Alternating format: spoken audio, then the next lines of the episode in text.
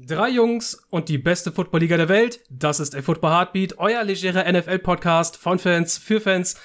Wir sind eure Hosts Maxi. Moin. Tim. Einen wunderschönen guten Tag. Und ich, Fiete. Und wir sprechen heute über die vielleicht zehn schlechtesten Teams der 2022 NFL-Season. Also bleibt dran, es wird großartig.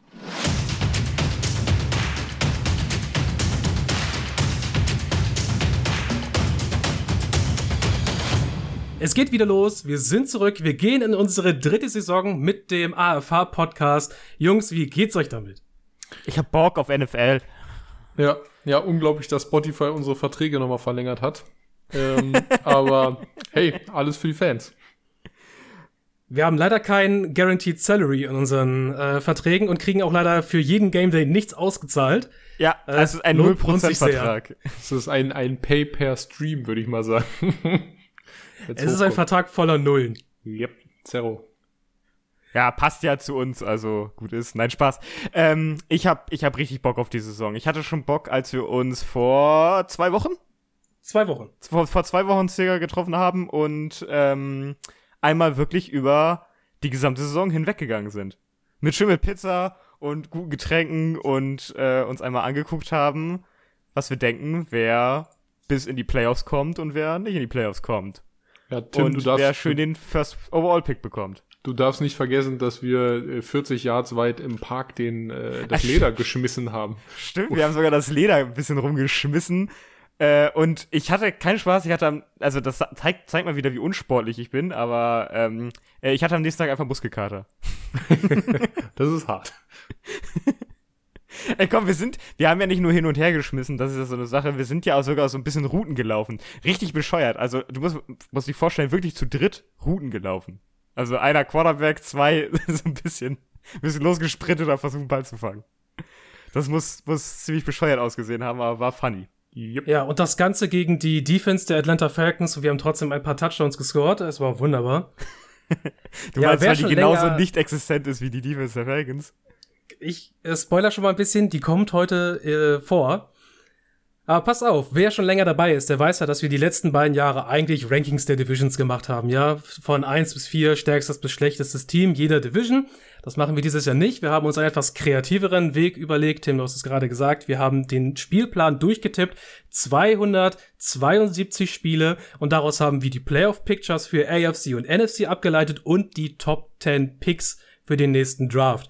Und darum geht es die nächsten drei Wochen. Mit dem Draft fangen wir diese Woche an. Da ist alles mit bei, was wir beachten mussten, was die Tiebreaker angeht. Und wir wissen natürlich auch 272 Spiele tippen. Das, da ist eine unfassbar hohe äh, Varianz drin. 100% Quote habe ich gehört, Fiete. da ist eine unfassbare Varianz drin und natürlich auch Bias von unseren Seiten. Deswegen, ich habe schon angesprochen, als wir das auch mal durchgeguckt haben, wie dann die Records am Ende so aussehen, wir müssen das Ganze auch ein bisschen kritisch hinterfragen. Nichts von den, äh, keiner dieser Records, die wir aufgestellt haben, ist in Stein gemeißelt, natürlich nicht. Es geht ja einfach nur um die Übung und einfach die Möglichkeit, äh, die Saison-Preview etwas anders zu gestalten. Weil wenn ihr sonst großen, überfassenden Überblick über die verschiedenen Divisions haben wollt, da machen auch viele Kollegen sehr guten Content zu. Schaut dann bei denen vorbei. Hier machen wir das Ganze über kreativ, über einen kreativen Weg und deswegen würde ich sagen, wenn euch das und gefällt. Es ist auch cool, es ist auch wirklich cool, äh, dass am Ende der Saison, also für alle, die jetzt zuhören, auch am Ende der Saison nochmal einzuschalten äh, und zu gucken, ey, hatten wir recht? Hatten wir mit einigen Sachen einfach recht? Ja, ich hoffe, dass uns da keiner konfrontiert. ja, das meine ich ja damit nicht, sondern es ist cool, wenn wir recht haben, wenn wir Unrecht haben, ist es egal viel. Die Vergangenheit ja, so hat, immer. Ja, die Vergangenheit hat uns gelehrt, dass wir, dass wir prozentual aber deutlich hinten liegen. Also ja, ja. jedes Jahr meine Fantasy-Liga lehrt mich das. So viel dazu. Ja. Ja. An euch da draußen, wenn ihr schon länger zuhört und noch nicht sichergestellt habt, dass ihr die neuen Folgen immer seht durch ein Abo oder einen Follow-Mechanismus, dann macht das doch jetzt. Wenn ihr neu seid, dann macht das genauso. Kommt auf Twitter gerne mal vorbei, da sind wir at podcast und natürlich könnt ihr uns auch sehr gerne weiterempfehlen und dann starten wir rein in unsere Top 10 Draft Picks des 2023 Drafts. Und wir geben euch immer mal das Team mit an die Backe und den Rekord. Und wir gehen einfach mal, wie sich das gehört, von eins bis zehn durch. Und ich glaube, zu raten, wer den Number One Overall Pick hat, das ist immer noch etwas einfacher. Man hat ein gutes Gefühl, denke ich, jedes Jahr, wer da so mitspielt. Und ich glaube, da liegen wir auch nicht so weit von weg dieses Jahr. Der erste Pick, der Number One Overall, nächstes Jahr im Draft, den haben bei uns die Seattle Seahawks, die 2 und 15 gehen. Jungs, warum sichern sich die Seahawks den First Overall Pick? Kein Quarterback, kein Running Back Room, also halbwegs, äh, O-Line schwächelt stark, Defense hat Probleme, also das ist eine große Baustelle, das Team, an ganz vielen Ecken. Und äh, es hat letztes Jahr mit Russell Wilson schon schwierig ausgesehen und ohne Russell Wilson, ja, was will man da groß auch sagen, ne? Wir können das auch andersrum formulieren. Man hatte mit Russell Wilson äh, so gut wie gar nicht die Chance, in die Top 10 der Draft Picks im darauf folgenden Jahr zu kommen. Jetzt hat man das das erste Mal geschafft und ich denke, dass es jetzt, wie du eben schon gesagt hast, Tim, mit, äh, also respektive ohne Russell Wilson echt schwierig wird überhaupt zu bestehen. Zumal Geno Smith, den wir schon häufiger im Einsatz für die Seahawks jetzt gesehen haben, gerade auch im letzten Jahr, ähm, bedingt auch durch Russell Wilsons erste Innerspielverletzung. Ähm, aber als auch Drew Locke, der sich in Denver sowas von nicht behaupten konnte, und der, der, ist der hat jetzt Corona noch, der hat zwei Wochen weniger Training ungefähr. Ja, gut, äh, das klammern wir jetzt mal aus. Ähm, als auch Jacob Eason, den du sowieso nicht gebrauchen kannst, ähm, der nicht mal ein High-End-Backup ist, sondern ziemlich unerfahrener äh, Third-String-Quarterback in dem Fall. Ähm, du hast eigentlich wirklich die, die beste, die beste Anwärterschaft in dem Fall, ähm, um, um dir den, den nächsten Quarterback dann im kommenden Jahr zu sichern. Ähm, wir wissen ja von der Position des Quarterbacks, dass im nächsten Jahr sogar gut ist, vielleicht sogar. Also ja, und ganz, also insgesamt, insgesamt wäre es für die Seahawks sogar sinnvoll, für einen der ersten Plätze im Draft zu gehen, weil dann sonst ein Receiver-Core sieht ja ziemlich gut aus. Ne? Ja. Das ist so das einzig Positive, ja. was man in dem Team doch hochhalten kann. Ja, du hast aber einen Receiver-Core, darüber haben wir schon häufig gesprochen, das halt auf Russell Wilson und ja. seine Talente abgestellt ist. Du hast mit Tyler Lockett und Freddie Swain absolute Deep Threats. Ähm, DK Metcalf kannst du auch wie ein Ex-Receiver eigentlich als Deep Threat nutzen, wenn du willst. Ähm, du hast auch mit Marquise Goodwin so auf den Second Strings da noch jemanden, der sehr schnell sein kann und JJ Asea, wie heißt er denn? Akea, Asea, Akea. Arcega Whiteside. Arcega Whiteside. ähm, hast du zusätzlich auch noch jemanden, der unglaublich schnell ist. Ähm, aber der Punkt ist halt. Ja, wie, so ein Big Buddy-Ding eigentlich, oder? Ja, aber ich finde ihn trotzdem schnell. Der ist ein bisschen wie DK Metcalf. Der hat so diesen Afterburner-Speed nochmal. Auf einer langen Geraden, da kriegt er dich. Metcalf minus 50 Prozent, nehme ich. Ja, vielleicht auch eher minus 60 Prozent, aber sei es drum. Ähm, wie gesagt, du hast, du hast halt eben nicht das, um zum Beispiel, ich sag jetzt mal, Geno Smith in die bestmögliche Position zu bringen. Also Noah Fant wäre noch als großer Tight End, also als kräftiger Tight End vor allen Dingen noch so eine Anspielstation. Auch Will Disley ist da ganz gut eigentlich ähm, über die Mitte, aber im Endeffekt, wie gesagt, ursprünglich abgestellt, ähm, Receiver Core, dass, dass Russell Wilsons Eigenschaften, also diesem perfekten Deep Throw eigentlich ähm, am ehesten zugetan war, ne? Ja, du hast halt einfach das Problem, dass du selber keine Punkte machen kannst, aber selber verhältnismäßig einfach Punkte kassierst was im Football einfach die schlechtestmögliche Kombination ist, die du haben kannst. Ähm, bleiben wir doch mal bei der Offense eben. Was sagt ihr eigentlich zur O-Line? Ich habe mich jetzt gefragt, äh, Charles Cross, First-Round-Pick in, in diesem Jahr gewesen von den Seahawks, gleich als Starting Left Tackle eingesetzt. Charles Cross ist ja einer der besseren äh, Anwärter gewesen auf die O-Line-Position. Was glaubt ihr? Kriegen Geno Smith und oder Drew Lock da hart auf die Mappe? Also ich denke, dass äh, wir oder was auch ein sehr wichtiger Punkt ist für den Number One Overall Pick ist, die Kombination aus einem Backup Quarterback und einer nicht überdurchschnittlich äh, starken Offensive Line schreit halt nach Problem. Und das ist diese Offensive Line für mich. Ich denke, sie ist im Aufbau und das ist auch gut, wenn man halt an den zukünftigen Quarterback denkt. Äh, Charles Cross kann sich halt als, hat als in Pass Protection besonders geglänzt als Rookie. Äh, Blythe ist in Ordnung.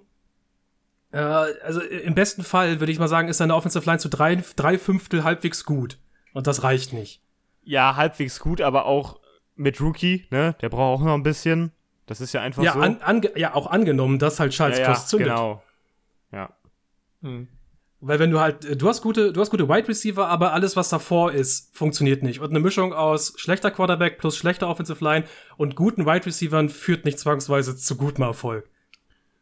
Äh, apropos, die Line ist ja jetzt auch nicht gerade, Fiete hat eben Pass Protection angesprochen. Jetzt muss man allerdings dazu sagen, Charles Cross ist ja nicht der beste Blocker gewesen am College. Ähnlich, ähnliches gilt eigentlich äh, für den, für den Rest der doch sehr dürftigen Line. Ihr habt es gerade schon thematisiert. Jetzt hat man sich aber Kenneth Walker einkassiert respektive hat Kenneth Walker einkassiert. Hinter Rashad Penny, der gezeigt hat im letzten Jahr, wenn er denn einmal wenigstens ein Spiel fit bleiben kann, ist er sogar äh, durchschnittlicher, wenn nicht sogar knapp überdurchschnittlicher Running Back. Also natürlich ein x-beliebiger, aber jemand, der auch spielen kann. Mit Walker hast du natürlich eine echte Bank nochmal nachgedraftet, der auf dem College ja echt abgeliefert hat. Und DJ Dallas hat im letzten Jahr schon gezeigt, er kann, wenn er will. Travis Homer auch. Ja, du holst damit halt auch nicht den ja, jetzt es, sind, es, sind, es, sind, es sind Running Backs. Ja, ja es sind es Running die, Backs. Es, ja. ja. pass auf. Die, die Anschlussfrage wäre jetzt, inwiefern hinter dieser bröckeligen O-Line können denn die Running Backs Geno Smith und Drew Lock entlasten? Ja, eigentlich gar nicht. Also, es hat, es, es hat halt auch eine Begründung. Dann spielen sie auch, dann spielen sie auch, das ist ja das Pech der Seattle Seahawks. Sechs Games sind halt gegen äh, starke Gegner, 49ers, Rams, Cardinals, ne? Also, das, das tut ihr halt dazu nicht gut, dass ein Schedule halt automatisch Proble Probleme hat. Mhm. Ja. ja, und ansonsten, Maxi, wir können ja noch mal kurz in die Defense rüberschauen. Das ist keine Top-Besetzung, aber es ist zumindest eine spannende Unit. Dazu war vorhin schon mal gesagt, eine spannende Defensive Unit bringt dich im Power Ranking nicht gerade wirklich weit nach vorne, wenn deine Offense crap ist. Ja, aber wir haben, also, wir haben eine, eine spannende Defensive Line, die sich vielleicht ein bisschen findet und vielleicht mehr Pass Rush generieren kann mit einem Shelby Harris und einem Puna Ford. Spannende, Def äh, spannende ähm, Secondary, wie ich aber finde, mit Jamal Adams und Quandre Driggs auf, äh, äh, auf Safety und auch ein paar gute, spannende Corner. Da Tariq Woolen, den sie ja gedraftet haben, könnte vielleicht früh eine Rolle spielen und vielleicht glänzen, wer weiß. Äh, es kriegen ja so ein paar Leute Richard Sherman-Vibes bei ihnen, weil er ja auch dann bei den Seahawks gelandet ist letzten Endes. Ja. Aber das, das wird, das, das, das reißt, das reißt in der Season nicht so weit um, dass du mit einem, einer wahrscheinlich sehr schwachen Offense mehr Siege holst in einer sehr starken Division äh, so dass wir am Ende dabei rumkommen, dass sie äh, wegen des stärkeren Strengths of Schedules schwächer sind als unser, also höher gerankt werden im Draft als unser nächstes Team. Okay, sonst habt ihr noch ein paar abschließende Worte, sonst ist das die perfekte Überleitung für die. Äh, Keiner schreitet ein. Äh, letztes, letztes Jahr von Pete Carroll, ne? Also, das ist mein Call. Okay. Okay, das nehmen wir doch mit rein. Ja, bei unserem zweiten Pick für den nächsten Draft, da geht auch ein Team 2 und 15, wie gerade angesprochen, aber die haben den etwas leichteren Schedule, deswegen haben sie den etwas schlechteren Draft-Pick. Dort hat auch eine Trainerlegende zu zeigen, dass man eine Losing Season selbst mit einem wirklich sehr schwachen Roster abwenden kann. Aber es wird so schwer wie nie. Die Rede ist von Mike Tomlin und den Pittsburgh Steelers, die halt auch 2 und 15 gehen. Für die, ich also glaube, für die es gibt gilt halt einige, genau das gleiche wie für ja. die für die Seahawks in der Offense, ne? Dir fehlt halt der Quarterback. Ja, eigentlich. Und die Line. Ich finde eigentlich. Und die Line, genau. Eigentlich fehlt der Quarterback gar nicht. Eigentlich haben sie mit, mit Kenny Pickett, ganz ehrlich, du investierst einen Erstrunden-Pick in Quarterback. Aber so, Kenny Pickett wird nicht aus, starten. Nein, wird er nicht, weil Mitchell Trubisky immer noch Mitchell Trubisky ist und Mitchell Trubisky macht immer eine 8 zu 8 Saison, wenn er will. Also kannst du sagen, ja, nicht hinter der Line. Nicht hinter der hinter Line. Der, hinter, der hat das auch schon hinter einer maroden Bears-Line geschafft. Also ja, mal. Ja, aber die, die Bears-Line war marode, die Steelers-Line ist nicht vorhanden. Ja, wie gesagt, warte mal ab. Aber der, der Punkt ist einfach, du hast eigentlich auf Quarterback eine Besetzung, mit der du jetzt absolut kein Super Bowl-Contender bist. Aber du kannst auf jeden Fall im Mittelfeld mitspielen. Der Punkt ist ja jetzt, ihr habt eben gesagt, die Line. Die Line. Was ist da los? Also diese Demontage, gut, James Daniels geholt, das war ziemlich geiler Pick, muss man mal ganz ehrlich sagen. Ähm, also meiner Meinung nach wunderbar. Ich finde, finde, finde das, das super, dass sie ihn, dass sie ihn aufgenommen haben. Aus Bears Sicht jetzt natürlich nicht so, aber ähm, ist, eine, ist eine gute Geschichte gewesen. Und auch Kendrick Green, ähm, der Guard, den finde ich auch nicht so uninteressant. Also der, der Backup von Kevin Dodson ist, sofern der nicht spielen sollte. Ähm, der vom, von, von Illinois kam vor, ich weiß nicht, einem Jahr oder so. Der hat auf jeden Fall Potenzial, auch zur Not Center zu starten. Aber ansonsten habt ihr recht, das ist gerade auf den Tackle-Positionen. Ja, da bringt die jetzt richtig der Najee Harris ähm, Pick vom letzten Jahr so richtig weiter. Da ist die Frage, ob ich Derek Watt das den, Ich kritisiere den auch ins nächste kann, ja. Jahr hinaus. Also verletzt plus dann jetzt das. Also. Ah. Ja, sehe ich, sehe ich ähnlich. Ähm, übrigens, übrigens, großes, großes Fragezeichen an dieser Stelle auch das Wide Receiver Core, ne? Fragezeichen das, für dich? Das ist, nee, das ist ein Wide Receiver Core, mit dem Russell Wilson auch wieder gut spielen könnte. Ach so, ja. Deontay Johnson, Chase Claypool und Chance Pickens kannst du doch wunderbar eigentlich auch von Russell Wilson, das kannst du, kannst du eigentlich, ich möchte ihn jetzt nicht mit, mit Metcalf vergleichen, also den Pickens, aber du kannst die, die drei doch einfach austauschen mit denen von, von Seattle. Ja, die und du hast halt genau das gleiche Problem, ja. dass du, dass du, dass du wieder etwas hast, wo der Quarterback das Potenzial der Receiver wahrscheinlich nicht ausnutzen kann, weil er zu viel Druck bekommt, weil die Line nicht vernünftig halten wird. Und dann ist ein Mitchell Trubisky leider auch nicht so das Quarterback-Genie, dass er sowas ausgleichen könnte. So ist ja. das leider. Ja, ja, aber eigentlich schade um das, das verschwendete Talent war. Ja, ja. Besonders also die Defense sieht ja auch okay aus. Ja, ich meine, nach dem Wide Receiver Core kann man sich echt die Hände lecken, äh, die Finger lecken. Die ganzen äh, Hände, finde, viele, viele. Ganze ja, Hände. und ich finde, ich finde die, ähm, was es für mich jetzt so unterscheidet zwischen Seahawks und Steelers jetzt ist, die Defense des Steelers, denke ich, ist besser. Ja. Also wir, wir wissen, dass sie auf jeden Fall an der Line of Scrimmage besser ist. Da sind wir uns sehr sicher mit Cam Hayward und TJ Watt. Ähm, Linebacker ist ein bisschen fragwürdig bei den Steelers. Mal gucken, wie Miles Jack dort funktionieren wird. Das wird spannend zu beobachten. Und sie sind relativ solide in der Secondary. Mit Cam Sutton, Levi Wallace, Edmonds und Fitzpatrick. Das kann man nehmen. Aber gleiches wie bei den Seahawks auch. Es wird dir in einer stackten äh, Conference in dem Fall und auch in einer sehr guten Division nicht helfen, mit so einer Offense aufs Feld zu kommen. Das, das Problem ist also in der heutigen NFL ist es leider einfach so, dass du outscored wirst. Das passiert einfach. Also wenn du selber keine Punkte machst, also oder wenig, dann, dann die anderen machen irgendwann Punkte. Es ist einfach Fakt.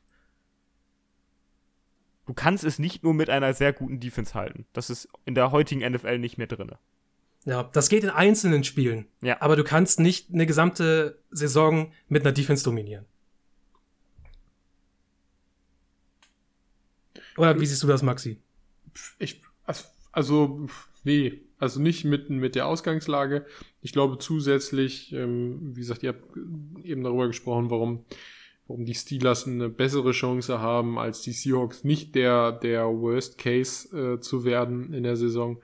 Ähm, aber ich glaube einfach, dass dass insgesamt natürlich die Dynamik in der Offense dann nicht stimmen wird. Gerade wenn, wenn, ist es egal, ob du Mason Rudolph bist, ob du Mitchell Trubisky bist oder Kenny Pickett, wenn du mhm. nur auf die Mappe kriegst, wir haben es gesehen, es funktioniert nicht weder mit einer guten O-Line äh, ohne Quarterback, wie wir in Indianapolis jetzt lange Jahre gesehen haben, ähm, aber es funktioniert halt eben auch nicht andersrum mit einer äh, maroden O-Line ähm, und einem guten Quarterback, wie wir das ja, zum Beispiel bei den Lions nicht. gesehen haben. ähm, ja. ja, also es ist, es ist, es ist einfach schwierig und ich glaube, im Endeffekt sind die Steelers ein Team, was vielleicht sogar besser abschneiden könnte als diese, was hatten wir prognostiziert? 2 und 15. Ja, also ich glaube, die Steelers könnten besser abschneiden.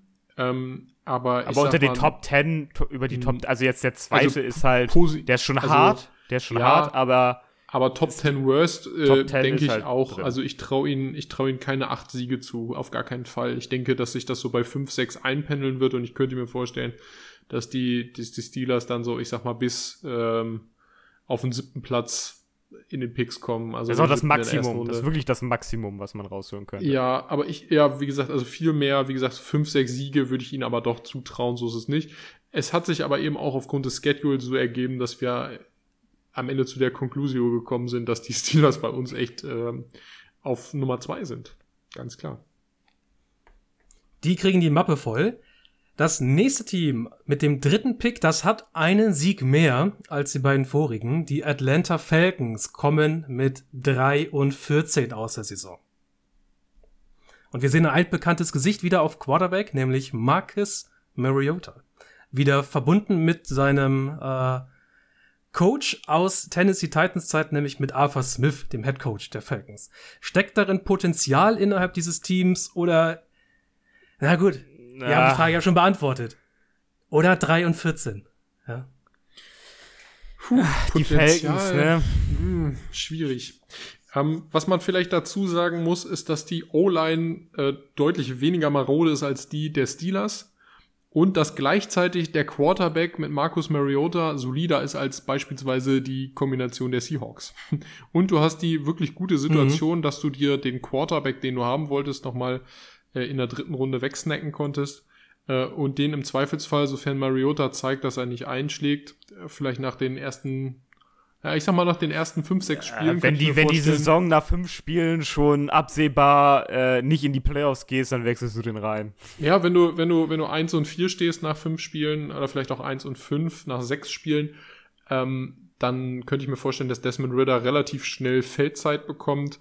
Ich glaube auch, dass Desmond Ritter hinter dieser doch mittelmäßigen O-Line auf jeden Fall bestehen kann. Gerade, dass du mit, mit, äh, weil du mit Damian Williams und Cordell Patterson, wie wir im letzten Jahr gesehen haben, auch sicherlich eine bisschen kreative Entlastung bekommst. Das ist ganz cool. Und du hast auch deutlich bessere Anspielstationen als im letzten Jahr, muss man auch mal ganz ehrlich sagen. Ähm, und nochmal Zacchaeus ist dir geblieben. Das ist jetzt natürlich kein Top äh, Receiver, muss man mal ehrlich behaupten, aber der kann dir auf jeden Fall ein bisschen Tiefe geben. Brian Edwards ist so mittelmäßig, aber Drake London ist ein Top-Potenzial und Kyle Pitzer brauchen wir nicht drüber reden, der hat es gezeigt. Und Ja. du hast noch Anthony Ferguson, der bei den Texans schon gezeigt, dass er auf jeden Fall richtig ordentlich Big Body Target sein kann. Also hast du im Endeffekt drei große, schwere Jungs mit London, Pitts und Fisker, die du, äh, Ferguson, die du anwerfen kannst. Ähm, Entschuldigung, Ferguson in Tennessee, nicht in, in Houston. Ähm, also insofern traue ich denen auch deutlich mehr zu als den anderen beiden Teams. Das wäre Die, für mich die können mal, die können auch mal dann Punkte machen. Das, Nein, das es- geht schon irgendwie. Nein, es ist auch einfach die logische Begründung, eben zu sagen, okay, diese Offense ist besser als die letzten beiden, die wir gerade Ja. vorgestellt Mhm. haben. Ähm, nominell, auch wenn das vielleicht auf den ersten Blick nicht so scheint, weil man da irgendwie auch noch nicht so ganz zufrieden ist. Aber die, die O-Line ist, wie gesagt, eingespielt. Mariota ist ein Veteran, der hat schon was gesehen. Der hat jetzt leider in den letzten zwei Jahren wenig Spielzeit bekommen. Also zum Glück auch für die Raiders, weil, weil Derek Carr nicht verletzt ist. Ähm, aber Mariota kann was und der ist mobiler Dual Threat Quarter, äh, Quarterback, dem ich durchaus noch ein bisschen Juice im Tank unterstellen möchte. Und auch die Defense, Überleitung an der Stelle, wenn ihr da nicht noch einhaken wollt, ähm, ist mittelmäßig. Ist Ja. Die ist, aber die ist, warte, warte, warte. Die ist nicht so absolut grauenhaft wie letztes Jahr, aber nicht viel. Aber nicht wir- wirklich gut. Sie ist immer noch sehr, sehr löchrig. ja, Ich sehe immer noch, dass, ich weiß nicht, seitdem wir diesen Podcast machen und auch bevor wir diesen Podcast schon gemacht haben, ist es immer wieder die gleiche Leier. Ähm, also ich sehe nicht sonderlich viel Pressure von der Line of Scrimmage. ja. von dieser Ja. Line. Das ist jedes Jahr derselbe Bums. Wir haben zumindest einen spannenden Rookie, den wir da beobachten können, in Arnold Abicatty. Vielleicht kann der ein bisschen was. Wir haben im Linebacker-Core Troy Anderson, den Rookie, äh, der spannend sein könnte. Also zumindest wegen den beiden könnte es sich lohnen, sich die Defense mal anzuschauen. Aber auch das wird halt die Defense als Unit jetzt nicht aus dem Loch holen, in dem sie sind. Klar, du hast den Almighty AJ Terrell, einer der besten Corner der Liga bei dir. Du hast jetzt gegenüber nochmal Casey Hayward geholt. Der hatte nochmal seinen zweiten Frühling bei den Mhm. äh, Raiders. Mal gucken, wie es jetzt mit ihm geht. Er ist halt auch einfach alt. Äh, und Richie Grant geht in sein zweites Jahr als Safety. Und du Da ist hast noch ein bisschen halt Potenzial nicht viel drin. Tiefe. Ne, dahinter kommt jetzt Aber nichts ansonsten, in der ja. zweiten Reihe, wo du mal, wenn jetzt wirklich irgendwas passiert, äh, ja, die Defense wird dann nur noch viel, viel schlechter. Ich sehe, dass All-Time Ja. Nick Kwiatkowski in dem Roster rumschimmelt. Äh, ja, Nick Kwiatkowski, ey, von den Bears weggegangen. Hätten die Bears dafür noch, noch mal ordentlich Kohle genommen. Ähm, ja, nee, aber Sean Evans kannst du eventuell noch ähm, nennen an dieser Stelle, der vielleicht noch ein bisschen was leisten könnte. Ähm, aber auch natürlich absolut kein Potenzial seit seiner, seiner Erstrundenverpflichtung in, in Tennessee irgendwie abgeräumt hat. Ähm, aber der könnte sich, glaube ich, in diesem anderen System nochmal beweisen. Ähm, aber ansonsten, echt gerade, gerade weil du, weil du ein 3-4 Defense spielst, bei den Linebackern sehe ich halt nicht viel Potenzial. Also Dion Jones, ähm, auch regelmäßig Schulterprobleme gehabt in den, in den letzten Monaten. Der wird erstmal jetzt aussetzen, auch mal gucken, wie lange. Das wird eigentlich nichts. Also ich, ich sehe da auch nicht viel und ich denke, dass du die, ähm, ihr habt gerade gesagt, äh, Druck an allein machen, also gerade für, für passlastige Teams gut, aber auch für lauflastige, weil eben das Linebacker-Core ein bisschen fragwürdig ist und weil du, na, Richie Grant halte ich jetzt auch nur für einen mittelmäßigen Safety oben, ähm, aber Strong Safety mit Jalen Hawkins stimmt halt auch nicht. Also die Falcons Ja, sie stehen berechtigt auf Rang 3 bei uns. Ja, das die- ist einfach sie- Fakt. Ja, du kannst sie, kannst sie in vielerlei Hinsicht, aber auch auf allen Ebenen attackieren. Und deshalb könnten die Falcons ein Team sein, gegen das man auf jeden Fall zumindest high scoren kann. Also an dieser Stelle dann auch vielleicht. Äh, Und da können sie halt null mitgehen. Genau. Aber auch die Falcons, äh, gleiches Ding wie bei den Steelers, ein Team, das absolut nicht auf drei landen muss. Ich denke auch in den Top 10 Worlds gut aufgehoben. Aber auch die Atlanta Falcons können sich 5, 6 Siege, äh, 5, 6 Siege diese Saison einheimsen. Ähm, Besonders wenn die Defense dann doch mal ein, zwei Spiele überperformt oder so etwas. Ne? genau. Also, Oder die Offense halt einfach tatsächlich gut scoren kann. Warum auch immer. Das werden wir sehen. ja, ich hoffe Ähm, einfach, dass sie, ja. dass sie Kyle Pitts jetzt nicht in seinem Rookie-Vertrag allzu sehr verschwenden. Ne? Also, das, das, da habe ich ein bisschen Angst vor in der Mhm. Zukunft. Warten, Und sie, und sie brauchen einen, sie brauchen einen guten Drake London, da auch dafür. Ja, stimmt. Ja. Alles klar, den Nummer 4 Pick in der ersten Runde im Draft 2023 haben bei uns erstaunlicherweise, man glaubt es kaum, die Houston Texans. Angeführt von Davis the Neck Mills in seinem zweiten Jahr. Und ich denke, gerade um Davis Mills dreht sich in der Saison-Preview für die Texans sehr, sehr viel. Äh, absolut, ey. Davis Mills letztes Jahr gesehen, der Junge hat Potenzial, der hat eine gute Vision auf dem Feld, klar, eine Erfahrung fehlt, aber der ist nicht dumm. Der hat ein, also ein hohes Spielverständnis. Du Und hast es auch, smart gemacht, nicht Ja, noch mal er was zu investieren für irgendeinen anderen Quarterback. Es ist vollkommen Nein, okay, nee, nee, David nee, nee, nee. Davis Mills darum, darum geht's gar nicht. Ich finde eher dieses, du lässt Davis Mills auch erstmal ein zweites Jahr spielen. Ja, ja, das finde find ich super. Finde ich super. Das, das, ist, das ist einfach gut und nicht nur, weil du irgendwie Geld sparen willst, denn die, sagen wir mal ganz ehrlich, die Texans sind das geizigste Team in den letzten zwei, drei Jahren gewesen mit ihren komischen Ein- und Zwei-Jahres-Verträgen. Ja, es geht ja nicht nur, es geht ja nicht nur um Ding. Andere Teams werden vielleicht trotz dessen, dass David, Davis Mills Potenzial gezeigt hat, direkt so, oh, wir müssen trotzdem irgendwas auf Quarterback holen. Direkt was Ja. machen, nicht ausprobieren, kein Risiko eingehen, weil er ist immer noch, ja, er hat Potenzial gezeigt, aber er ist immer noch ein Risiko. Du kannst halt auch, kann, kann One-Hit-Season gewesen sein und nächste Saison sieht's richtig mies aus und dann wird das gar nichts. Also das, das können wir jetzt halt nicht predikten. Ich habe Hoffnung da drinne, ich würde es den, den Texans gönnen, aber ich finde es gut, dass sie sich mal dazu entschieden haben, das auch einzugehen, das Risiko. Ja, ich bin, also ich vertrete gerne die These, dass die, die Texans in einem vielleicht etwas langsam, aber auf jeden Fall in einem großen Umbruch sind, ähnlich wie die Lions auch. Aber die lassen sich halt ihre Zeit dafür und warten ab, handeln nicht überstürzt und nehmen nicht den erstbesten Quarterback, den sie in der ersten Runde draften können, ähm, als potenziellen Nachfolger. Also insofern ja. Ähm, aber ich muss auch ansonsten sagen, ich finde dieses, ich finde, finde dieses Core nicht so dramatisch schlecht, als dass man sagen müsste, mh, die Texans wieder irgendwie Top 3 worse. Also auch den Es Texans. ist so ein, so ein lustiges B-Warenchor, ne? dass er die, so die, Ja. die übrigen Spieler so Es zusammengeklaubt hat und so etwas und dann mal gucken wir, was wir damit machen, aber die doch irgendwie so ein bisschen miteinander funktionieren können. Ja, es ist, es ist B-Ware und ausprobieren, weil die Ja, haben ja, ja auch genau. sehr viele Rookies dazu geholt und jetzt äh, nimmt man einfach mal die, äh, die Spaghetti aus dem heißen Wasser, wirft sie an die Wand und guckt mal, was kleben bleibt und darauf baut man dann nächstes Jahr auf. genau. Ja, was auch smart Ja. ist, du hast ja einfach nichts gehabt. Also du hast ja durch die ganzen Trades davor oder sowas, klar, der Deshaun Watson-Trade hat jetzt wieder viel, viel reingebracht, äh, dann doch. Aber du musst jetzt einfach mal ausprobieren. Das ist jetzt deine Aber- einzige Chance, irgendwie wieder nach oben zu kommen. Aber jetzt mal ohne Witz, nominell hast du eine mittelmäßige O-Line mit Tunzel, Green nachgedraftet. Ja. Du hast äh, Titus Howard als Right Tackle funktioniert immer. AJ Ken hat gezeigt über die Jahre, dass er ein bisschen was kann und Justin Britt auf Center, yo, zur Not, Cashenberry hast du ja noch dahinter stehen, den einsetzen, die haben alle Erfahrung. Also auch nicht die jüngste Line, aber auf jeden Fall eine mit, mit die mittelmäßig solide performen kann. Du hast immer Es ist, wohl, es, Cooks. ist wohl die, es ist wohl die bisher stabilste Line in unseren ersten vier Teams. ja, das absolut, absolut. Und du hast auf der Defense-Seite ein solides Defensive Backfield, was auch nicht crazy ist, aber du hast zwei Rookies dabei mit Jalen Petrie und äh, Derek Stingley, die jetzt auch einfach, weil sie den, den Spielraum haben, performen können, wie sie wollen. Du hast unterdurchschnittliche Linebacker, Christian Kirksey ist da sogar noch der Beste dabei. Ähm, und du hast Vergiss nicht Alltime Blake Cashman.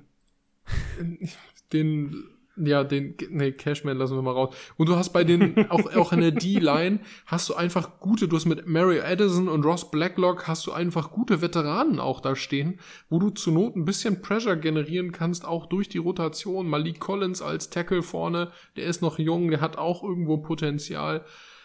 Warten wir einfach mal ab. Also ich könnte mir vorstellen, ich sage das jetzt bei jedem Team schon die ganze Zeit, aber ich könnte mir auch vorstellen, außer bei den Seahawks, ähm, dass die, dass auch die Texans gar nicht irgendwie am Ende unter die, die, die Top 3 eben, wie gesagt, kommen oder die Top 4, sondern vielleicht auch mit fünf Siegen auf dem, auf dem Zettel stehen. Oh, die haben sich Traut ja auch er Derek Stingley geholt. Stimmt. Ja. Ja. Blacklock geht aber erst in sein äh, zweites Jahr. Ja. Dann Wenn du jetzt schon Veteran nennen möchtest, dann, dann äh, der lass dich nicht absolut nicht, aufhalten. aber der gute Mario Addison, ich kenne ihn noch aus Oh, aber, Chi-Town. fällt John Matchy aus, den sie gedraftet Ja, der haben. ist, der ist äh, leider Gottes an das äh, Leukämie schade. erkrankt. Stimmt, Äh, stimmt, das war der Fall. Ja. Ja. das war der Fall. Das war, ja, mh, ich erinnere mich. Genau. Nee, aber die, aber die Texans, ich, ich, ähm, wir waren die letzten zwei Jahre ja sehr mies zu den Texans und ich sehe da aber langsam, dass da so eine kleine Idee wächst, vielleicht. Man Also hat zumindest das, man hat zumindest jetzt das Gefühl, seit diesem Draft, äh, jetzt sind sie auch gewillt, mal nach vorne zu schauen. Genau, genau. Ja, aber das wird noch sehr holprig. Ähm, Deswegen übrigens- gehen die Texans bei uns 3 und 14. Ja, ein, eine, eine, wollt ihr noch eine witzige Information haben? Mhm. Wisst ihr, wisst ihr, wer äh, der, der äh, Punt Returner ist bei den Texans? Nee. Desmond King, der Cornerback. Lol. Okay. Nicht schlecht. So, weiter geht's. Viele. Bring uns rüber. Maxi, die Bears. Auf, Mit auf, sind auf Pass 5? 5 Ja, overall ja. Pick, fifth overall Pick. Mit 5 und 12. Ja. Ich sag's jetzt schon mal, ich glaube, mit 5 und 12 waren wir sehr gütig. Das aber mach du, auch. mach du erstmal dein Plädoyer für die Bears. Mein Plädoyer für die Bears. Also, Plädoyer Nummer eins. Ah, ich fange mal wieder systematisch. Daniel bei- Mooney, bei der- Ende. Ohne Witz, bei der Offensive, Daniel Mooney, ihr habt's gesehen, ich weiß, Preseason zählt ein Scheiß, aber wir haben's gesehen, Daniel Mooney ist einfach der nächste Ex-Receiver. Das ist einfach, das Funz einfach, der, der hat so eine Ball-Control, unglaublich, da brauchst du jetzt auch keinen irgendwie Press-Man drauf oder so, um zu zeigen, dass du das kannst. Der hat sich einfach gedreht, während er das Ding gefangen hat. Ist alles gut, guter Wide Receiver, ich bin sehr zufrieden. David Montgomery kommt hoffentlich äh, heile wieder, ansonsten Khalil Herbert dahinter. Ähm, brauchen wir nicht drum rumreden. Der Rest des Wide Receiver Kurs ist dünn geworden. Ein Kiel Harry ist erstmal raus. Ja, äh, Ähm. egal ob drin oder draußen, bringt dir nicht viel auf den Platz. Ja, genau. Ich spreche Äh, aus Erfahrung. Ansonsten äh, müssen halt dementsprechend Byron Pringle und Willis Jones ran. Ähm, ja, das wird ein hartes Stück Arbeit für ein Receiver-Core, das echt dürftig ist. Ich hoffe, dass Cole Kmet einen Step nach vorne macht als Tight End. Ähm, aber zur Not James O'Shaughnessy noch dahinter und Ryan Griffin. Also es geht. Die Line ist ja fragwürdig. Ich weiß auch nicht, ob ähm, Tevin Jenkins viel Startingzeit bekommt. Den haben sie jetzt aktuell auf Right Tackle äh, gelistet hinter Riley Rife, den sie ja nochmal ähm, als Addition dazu geholt haben. Braxton Jones als Entscheidung für Left Tackle finde ich gut. Dahinter Larry Borum, das ist auf jeden Fall solide. Gibt Ich den gehe davon aus, sollte das so bleiben, gehe ich davon aus, dass Larry Borum auf Right Tackle startet. Könnte ich mir auch vorstellen. Larry Also Borum Riley Reeve, ich spreche aus Ja. Erfahrung, auf Tackle starten zu Ja, lassen, ist, ist eine. Vollkatastrophe. ist eine Vollkatastrophe. Du kennst es aus Pentershausen. ähm, und die Vikings kennt seit Jahren. Ähm, aber Larry Borum hat ja gezeigt, dass er unglaubliches Talent ist. Irgendwie schaffen es die Bears ja ihre, ihre Late Round äh, Tackle immer mit einzubringen. Ähm, Lucas Patrick, Cody Whitehair erfahren, äh, ja, Michael Schofield, weiß ich gar nicht. Der hat, äh, ja gut, auch ein paar Jahre am Tacho, passt schon. Ähm, und in der Defensive. Warte, warte, lass uns eben bei der Offense bleiben. Ja, bitte. Weil ich finde, das Einzige, was man noch dazu sagen kann, ist, bis auf, ich mag Khalil Herbert, aber auch wieder Running Back. Wie groß ist, wie groß ist der Unterschied, den du machst? Äh, wir sind auf Justin Fields angewiesen, der aber selbst dann, wenn er einen großen Sprung nach vorne macht, immer noch mit sehr vielen Fragezeichen der Offense zu tun hat. Was mich irgendwo dazu bringt, dass die Bears Potenzial haben für die schwächste Offense des nächsten Jahres. Also die, die Low-Scoring Offense des nächsten Jahres. Das sehe ich auch. Finde ich auch in Ordnung. Ähm, kann man mit dealen, zumal die Bears in den letzten zwei Jahren sowieso nicht unbedingt gerade high gescored haben, sondern immer unter den Top 10 Worst waren, aber irgendwie den Arsch übers Wasser gehalten haben. Ähm, however, äh, bei der Defense ist es ein bisschen anders. Da profitiert man, glaube ich, auch nochmal ein bisschen von Erfahrung und der Eingespieltheit. Du hast Robert Quinn, den alten Veteran, Angelo Blackson, das war übrigens ne, nicht Ross Blacklock, sondern Angelo Blackson, der mit der Erfahrung. Und Travis Gibson, ähm, Kairos Tonga, der da nochmal aufrücken wird. Ähm, und du hast Al-Kadin Muhammad von den Colts gekriegt. Äh, auch interessant. Also die D-Line stimmt wieder. Dafür sind die Bears ja eigentlich auch mal bekannt, dass sie es irgendwie hinbekommen. Ähm, und auch die Linebacker, Roken Smith, Joe Thomas, Nicholas Morrow, kannst du spielen lassen würde ich mir jetzt erstmal keine großen Sorgen drüber machen. Und auch jetzt mal ohne Witz, das Defensive Backfield, Jalen Johnson, toller Nummer 1 Cornerback, brauchen wir nicht drüber reden. Du hast Kyler Gordon Opposite dazu nachgedraftet und du hast Ari Jackson und jo äh, Brisker, Jacquin Brisker, so jetzt haben wir's. Ähm, das, das könnte tatsächlich eigentlich eine sehr mittelmäßige Defense werden. Also eine gut mittelmäßige ja. Defense. Ja, aber ja. Mittelmaß. Also auf jeden ja, Fall so um andere Leute sowohl äh, passing-technisch als auch lauftechnisch in Schach zu halten. Ähm, ja, insofern kommt es tatsächlich so ein bisschen auf die Offense an. Du hast es eben gesagt, wen kann Justin Fields anspielen? Schafft David Montgomery den Workload? Denn wenn er das schafft, haben wir es im letzten Jahr gesehen, dann kann er unglaublich viel entlasten. 1200 Yard Saison, gar kein Problem für ihn. Khalil Herbert auch ein unglaubliches Talent auf Running Back, ähm, aber ein ähnlicher Laufstil wie David Montgomery, insofern weniger Variabilität. Man merkt, es fehlt einfach ein bisschen ähm, dieser Receiving Back, wie ich finde, für kurze, kurze Anspielstationen. Ähm, aber gut, ist ja auch kein Wunschkonzert hier. Aber ich glaube, aus diesen Gründen, aus meiner Perspektive jetzt, haben wir die Bears deshalb auch äh, deutlich höher angesetzt als zum Beispiel die Seahawks oder die Steelers, ähm, weil wir ihnen vielleicht ein bisschen mehr zutrauen, was das Roster angeht und die Stabilität. Ja, wobei ich mir aber auch sehr gut vorstellen kann, dass fünf Siege zwei zu viel sind. Aber das werden wir dann ja. schon sehen. An dieser ja, dafür Stelle sei noch dafür, mal gesagt. Dafür, dafür gibt es einfach ja. zu viele Fragezeichen an ganz vielen ja. Stellen. Ne? Also die Siege können drin sein, aber es kennt halt auch gleichzeitig einfach genau das Gegenteil passieren. An, an dieser Stelle sei noch mal gesagt, die Bears haben im nächsten Jahr endlich mal alle, also wichtigen, ich sage, die ersten Runden, haben sie erst endlich mal wieder alle Draftpicks selbst beieinander.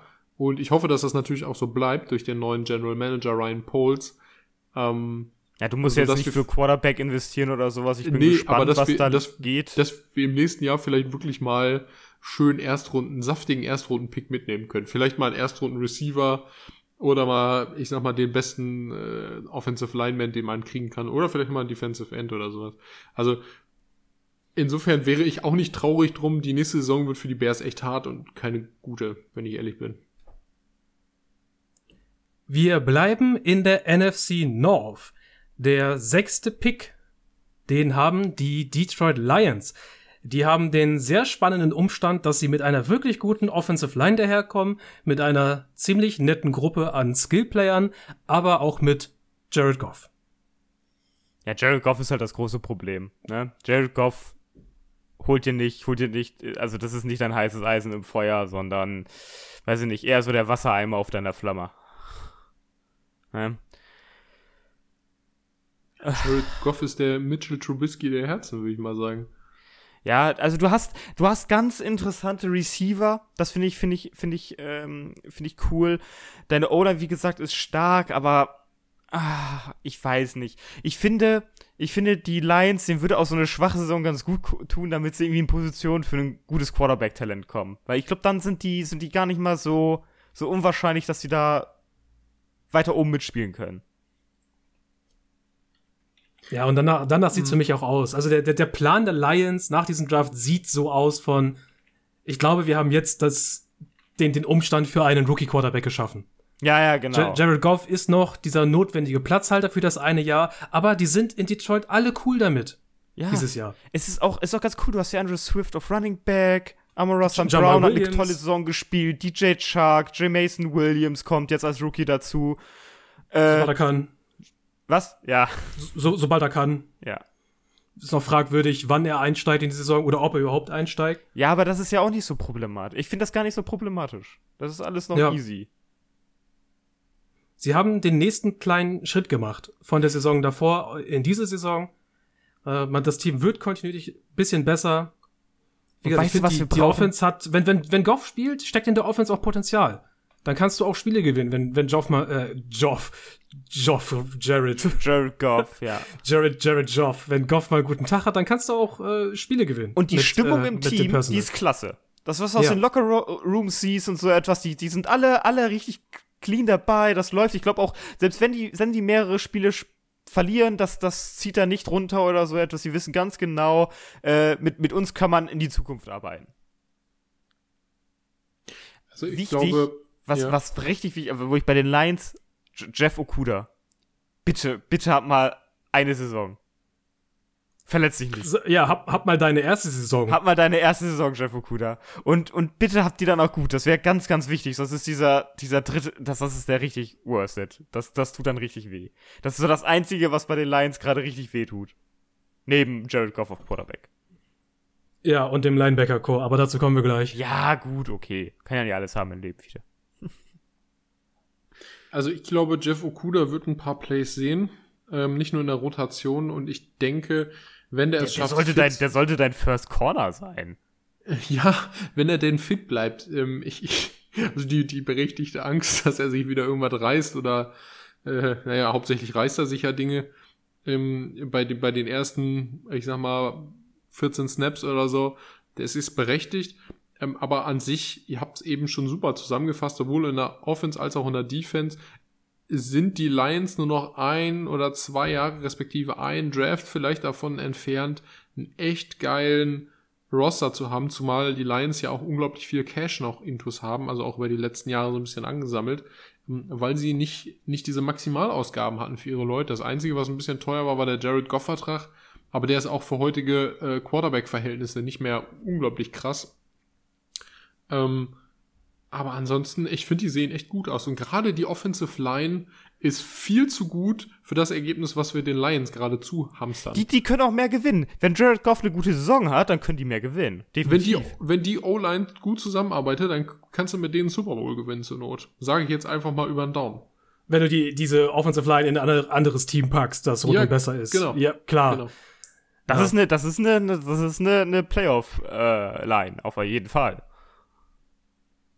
Sie landet auf jeden Fall ähm, auf der Sonnenseite der Offensive Lines, äh, Ja. wenn man 32 Offensive Lines zusammenfassen würde. Diese Defense. Ich bin sehr gespannt, äh, wie groß der Beitrag von Aiden Hutchinson sein wird. Ich denke, der wird gut sichtbar sein in seinem ersten Jahr, wenn er, fit- wenn er fit ist. Und dann der sieht Bock. zurzeit aus. Der hat so Bock. und der hat Bock. der hat richtig Bock. Ähm, und auch mit äh, Michael Brockers und Romeo Okwara da drin. Ich denke, da steckt, da steckt zumindest ein bisschen Bums in der Line. Ist nicht wunderbar, aber da steckt ein bisschen was drin. Das, das Linebacker-Core ist vielleicht das schlechteste der NFL. Rund, rund um Alex Anzalone und Derek Barnes. Ähm, Ja, vielleicht hat Alex Anzalone ja mal angucken. so eine, so eine, so eine Ja, Wundersaison. der wird, ja, es ist eine Wundersaison. Naja, Übrigens, und, äh, äh, Deshaun, und, das, das, ja. und ich mag das Safety-Duo von Tracy Walker und Deshaun Elliott. Cornerback Ja. ist weiterhin ein riesiges Fragezeichen. Wir hoffen, dass Jeff Okuda ein gutes Jahr hat. Dann hast du auch zumindest einen guten Corner. Aber, Aber die, die, die, die Defense Lions, ist noch sehr löchrig. die Lions sind trotzdem sehr ready für einen guten Rebuild. Ja. Einen Ja. schnellen, guten Rebuild. So in ein, zwei Saisons können die richtig gut sein. die sind, Weil da auch viel, äh, weil da auch viel ja. Rookie-Potenzial durchgestartet ist. die sind genau da jetzt, wo Houston im nächsten Jahr sein kann. wenn sie so weitermachen. Also ich Ja, denke, vielleicht so könnte ein Jahr man zu es- früh. Oder ein Jahr zu. Okay, ich habe ich hab den, den Chronolo die Chronologie verloren. Redet einfach weiter. Nein, was ich, was ich sagen wollte, ist, ist, dass, dass die Lions jetzt an einem, an einem Place sind, also nächstes Jahr All-In für einen Quarterback gehen, ähm, wo die Texans vielleicht erst in zwei Jahren sind. Also sprich, die Texans hinken so ein Jahr gerade hinterher, weil ja auch die diese gute O-Line haben, äh, in der Defense aufgerüstet haben, ähm, aber es fehlt noch ein bisschen im Receiver-Core und der Quarterback fehlt. Ähm, also respektive ist ein Fragezeichen. Das wollte ich eigentlich damit sagen, aber sei es drum, es geht ja auch nicht um Vergleiche zwischen den Worthies. Ähm, Ah, Ich freue mich auch für die Lions. Weiß Ja. ich nicht, die Lions werden mir immer sympathischer. Ja. Ich finde es schwierig, Ja, dass ja. die Lions hier besser gestellt sind als die Bears. Ich möchte an dieser Stelle einmal bemerken, dass ich das nicht gut finde. Ja, aber es Ähm, ist, es ist einfach richtig. Es ist berechtigt. Also, Es ist also einfach die, die, berechtigt. die Lions gehen eher 5 und 12, als es die Bears tun. Ich nehme diese Wette an. Äh, Okay, man möge uns daran erinnern, irgendwann einmal. ja, vielleicht sollten wir solche Dinger wirklich mal aufschreiben und auflisten und zum Ende der Saison das mal auswerten und den Bier aufmessen. Ja, dann schnappe dir ein Gedankenmanifestiergerät und ein äh, Stück Papier. Ja, ich speichere das mal eben in einer Digitalliste. Währenddessen leite ich über zum siebten Pick, den sich die New England Patriots Tim mit 6 und 11 holen werden. Finde ich auch Probleme- hart. Finde ich welche immer noch hart. Also welche- 6-11 ist hart mit dem Team. Ja, pass auf, da, da Ja. sprechen wir gleich nochmal drüber. Aber was spricht denn zurzeit für und gegen dieses Team? Ah. Wie kriege ich das zusammengefasst? Sagen wir es so, ich finde, die Patriots kannst du gerade super schlecht einschätzen und deswegen würde ich sie schlechter einschätzen, als sie vielleicht sind. Einfach aus dem Grund, da sowohl im Trainerstab als auch intern im Team irgendwie so ein bisschen Durcheinander herrscht. Es steht noch nicht so Mhm. ganz fest, wer jetzt wirklich die Offense callt. Also da irgendwie Matt Patricia ist da mit drin, aber auch andere. Ähm, das ist so ein bisschen verwirrend. Die Defense ist nicht mehr so stark wie letztes Jahr, vor allen Dingen auf der Cornerback-Position. Jetzt auch mit dem Ausfall von ähm, oh, Malcolm so- Butler. Malcolm Butler, was halt, was halt sehr, sehr weh tut in der Hinsicht. Also, Und, und, und ich meine, kann nicht mehr wir mithalten. Hätten, wir hätten selbst für den Fall, dass Malcolm Butler spielt, Ja, gesagt, dass deutlich es halt, selbst das ist schwach im Vergleich zu dem, was du vorher in JC Jackson hattest. Ge- Genau, das ist das Problem. Ähm, deswegen, diese Kombination, das killt dich halt so ein bisschen, ne? Das, was letztes Jahr deine Defense für dich geholt hat, was du dann schon irgendwie nicht so richtig ausspielen konntest, das sehe ich auch jetzt mit den Verbesserungen, die du geholt hast, nicht. Deine O-Line hat sich verschlechtert, beziehungsweise, ja, die hat sich einfach verschlechtert, äh, weil ich, ja, Cole Strange ist halt, ja, weiß Cole ich Strange, nicht. ist erst, Cole Strange ist erstmal ein Fragezeichen, während Genau. wir von Chuck Mason ganz genau wussten, was er ist. Ja, genau. Cole Ja. Strange ist ein absolutes Fragezeichen. Ansonsten, ansonsten, die Line ist ja, ist insgesamt ja gar nicht so recht mit Mike Onwenwu, Mhm. Cole Strange, Trent Brown, Is- Isaiah Wynn und äh, du hast ja immer noch David Andrews als Center. Also die zählt nicht zu den schlechtesten. Je nachdem halt, was mit Cole Strange ist. Aber ich sag jetzt mal erst besser, als wir vielleicht de denken. Gehen wir mal davon aus. Probleme Also sie sind ist immer mindestens noch. Durchschnitt, würde ich Ja, halt immer noch. Durchschnitt, Es ist, genau. es ist eigentlich eine, es ist eine mindestens durchschnittliche bis gute Offensive Line. Genau, genau. Ähm, Mac Jones sieht für mich gut aus. Finde ich. Also ich bin, ich, ich freue mich auf Mac Jones. Der, der Typ arbeitet richtig krass an sich, also was er nochmal so an, äh, an, an Gewicht und sonst was draufgelegt hat. Also der hat richtig was getan. Ich mag den Kerl sehr gerne und, und ich denke auch, dass der eine gute Saison hoffentlich spielen wird. Problematisch sind dabei natürlich das Receiver-Core. Du hast, ja, B, B bis C waren da rumlaufen. Mit Nelson Aguilar, Kevin Ja. Bourne, Josh Hammond, Lil Jordan Humphrey, Jacoby Myers. Jacoby Myers ist wahrscheinlich dein bester Receiver? Ja, ich unterschreiben? warte auf, ich warte, Ja. warte auf Devontae Parker, muss ich sagen. Ja, Devon ja, stimmt. Devonta Also Parker. Devontae Parker haben sie als Ex-Receiver eingekauft von den Dolphins. Ich erwarte jetzt auch, dass der für das, ich glaube vierte Runde hat er gekostet. Ich erwarte jetzt auch, dass der mal irgendwie mindestens 800 Yards macht. Also das Also- ist, äh, ne? wo- wo- wovon ich halt so ein bisschen verwirrt, ich weiß nicht ganz, wo die Patriots Offense hin möchte. Ja, Du hast zum einen diese zwei Tight Ends, die halt irgendwie dein, dein Kurz- und Mittelrange-Spiel aufrechterhalten sollen. Weil du hast dir ja nicht nur Devonte Parker geholt, neben, neben den äh, Nelson Aguilar, sondern hast auch irgendwie, du hast ja auch Taekwon Thornton gedraftet, der ja auch so ein, so ein äh, relativ schneller Typ ist, der auch für, für tiefe Bälle geht. Ne? Und da bin ich ein bisschen verwirrt von. Wollen sie irgendwie mit denen dann ein bisschen Kurzsparspiel aufbauen und dann irgendwann mal für, für den Lang gehen? Oder was ist, was ist der Plan? Den sehe ich ja. halt noch nicht so ganz. Klar, Running Back Room sieht immer noch gut aus. Damien Harris, äh, Ramondre Stevenson, JJ Taylor. Kann man nichts zu sagen. Ja. Und ja, jetzt kommt halt die Defense. Da mhm. weiß ich nicht, ich sehe noch nicht, noch, noch immer nicht richtig den Druck. Der könnte gleichwertig wie letztes Jahr sein, vielleicht ein bisschen schlechter. Äh, aber das Backfield hat sich halt deutlich verschlechtert, ne? Ja. Also, ich finde auch das größte Manko der Patriots so in der Betrachtung vor der Saison ist, dass wir sehr, sehr schlecht abschätzen können, was der Plan ist. Das hast du jetzt schon mehrfach gesagt. Das geht mir genauso. Für mich passen die letzten beiden Off-Seasons und Drafts halt auch nicht so gut zusammen von der Idee her. Das verstärkt dieses Gefühl von, ich weiß nicht wohin mit den Patriots nur noch. Aber du sagtest vorhin, 6 und 11 ist, ist böse. Finde ich auch. Das Team ist eigentlich halbwegs gut besetzt für eine durchschnittliche Season. Also ich finde auch acht Siege völlig, völlig machbar bei den ja, Patriots. Ja, genau, genau. Ich, du, um, du, hast halt und, auch, und wenn du hast halt auch spannende Spieler Plan drin, siehst, ne? Wenn du mehr Plan siehst, sehe ich vielleicht auch neun Siege. Ich weiß nicht, ob ich zehn sehe, weil AFC und der Rest deiner Division ist auch ein kleines Stück besser geworden. Ja, gut, aber ich denke gegen, also ich, ich glaube, wir haben so gesagt, so Miami, da könnten sie mal verlieren. Das könnten sie aber auch beide gewinnen, ne? Das geht auch, je nachdem, wie die performen. Also, ich weiß es nicht. Ich bin halt vor allen Dingen um die Offense besorgt, dass die deutlich schlechter performen könnte als als wir jetzt gedacht haben. Also, dass sie, also, die kann besser performen, aber sie ist, die, die ist für mich einfach ein Rätsel. Ich würde, also ich freue mich darauf, die zu sehen. Ich bin darauf gespannt. Ja, aber es besteht das Potenzial, dass es ein äh, ziemlicher, äh, wie, wie drückt man sich da jetzt äh, geschickt aus? Das könnte ein Bust werden. Das ist, dass es ein Dumpsterfire ist. Ja.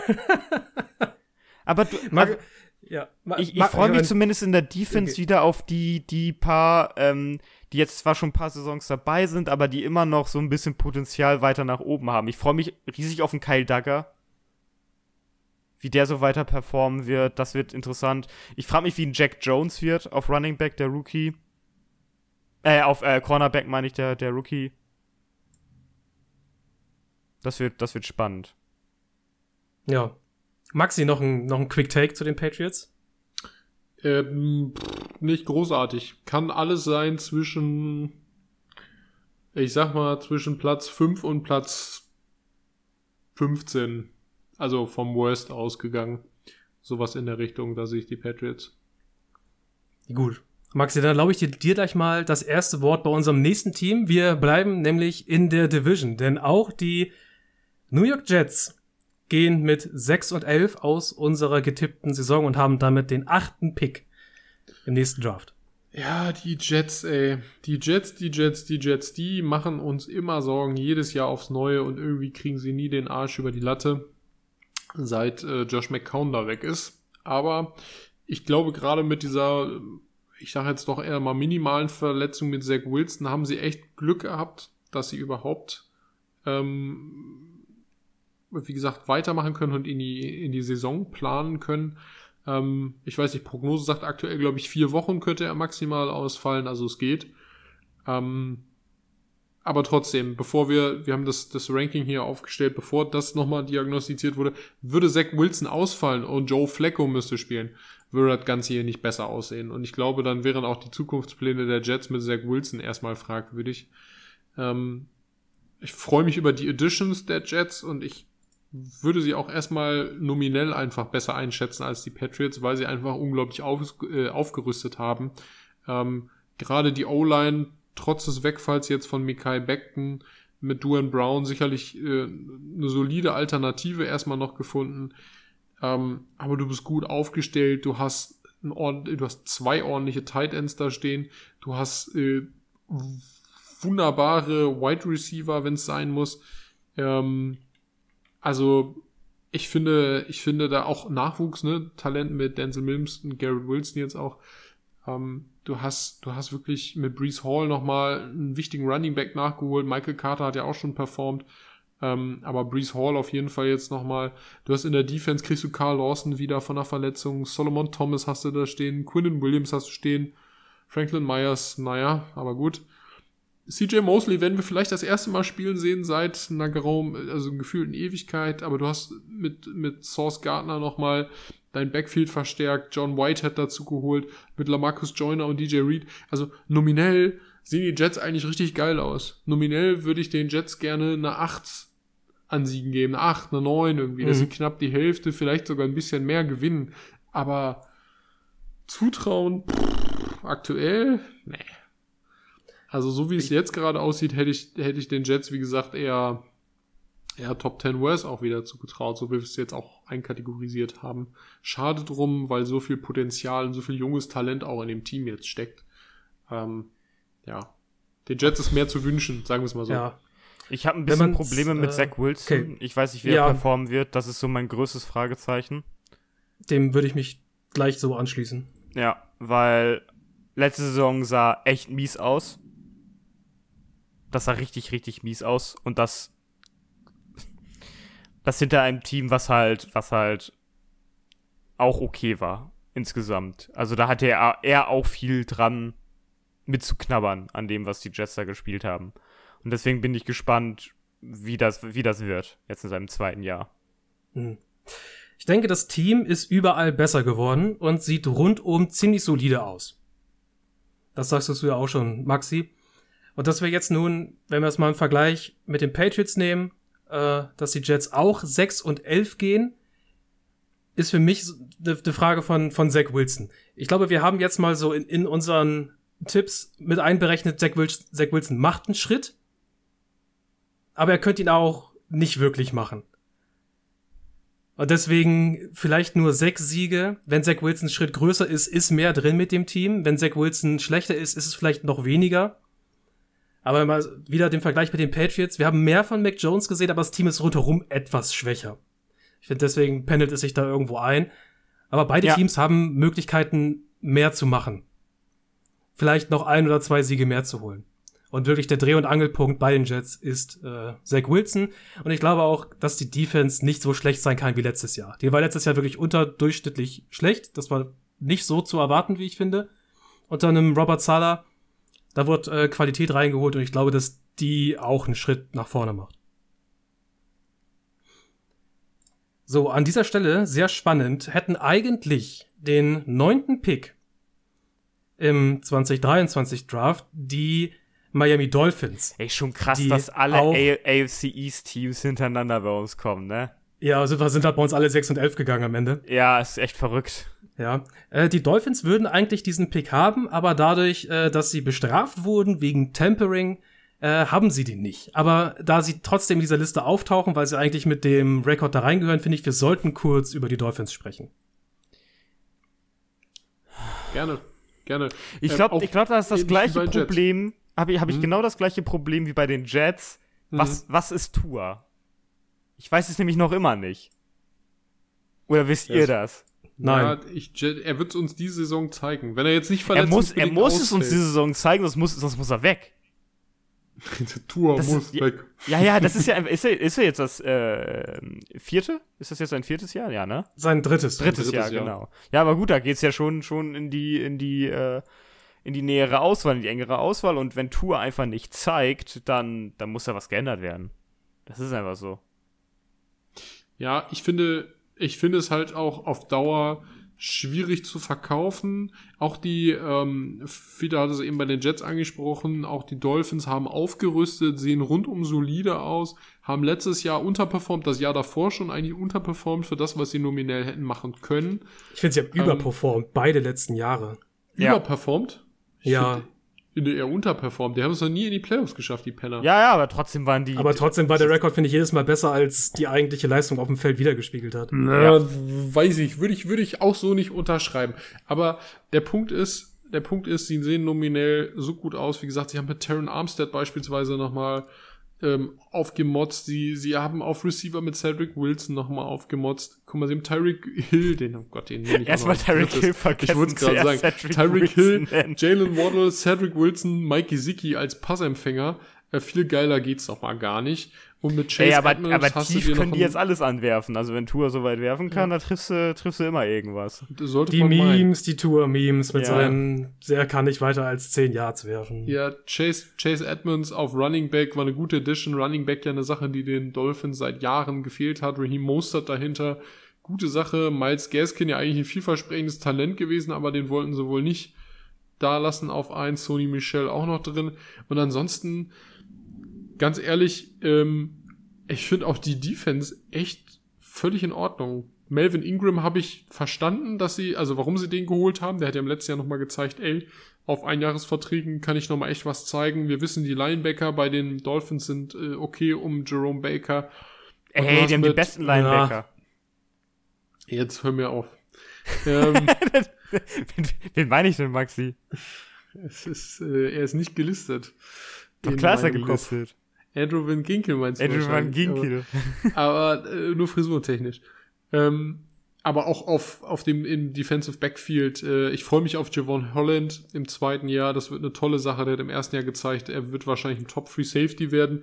Ähm, Byron Jones jetzt leider erstmal raus, aber ansonsten Xavier Howard wieder dabei. Ähm, und ich glaube auch, weil die Dolphins ein ziemlich gutes Special Team haben, die werden da ziemlich was reißen können. Also ich mache mir wenig Sorgen, ähm, dass die Dolphins nicht abliefern werden. Also ich könnte mir auch vorstellen, dass die absolut berechtigt dann auch Zweiter in dieser Division werden, hinter den Bills natürlich abgeschlagen, aber ähm, auch, dass sie mit einem positiven Rekord rausgehen und eventuell auch, dass sie in die Playoffs kommen könnten. Dass sie mit einem positiven Rekord rausgehen und Playoffs spielen ja, kann ich mir, in der kann ich mir, AFC. kann ich mir, ohne Witz, kann ich mir bei den Dolphins vorstellen, Ne.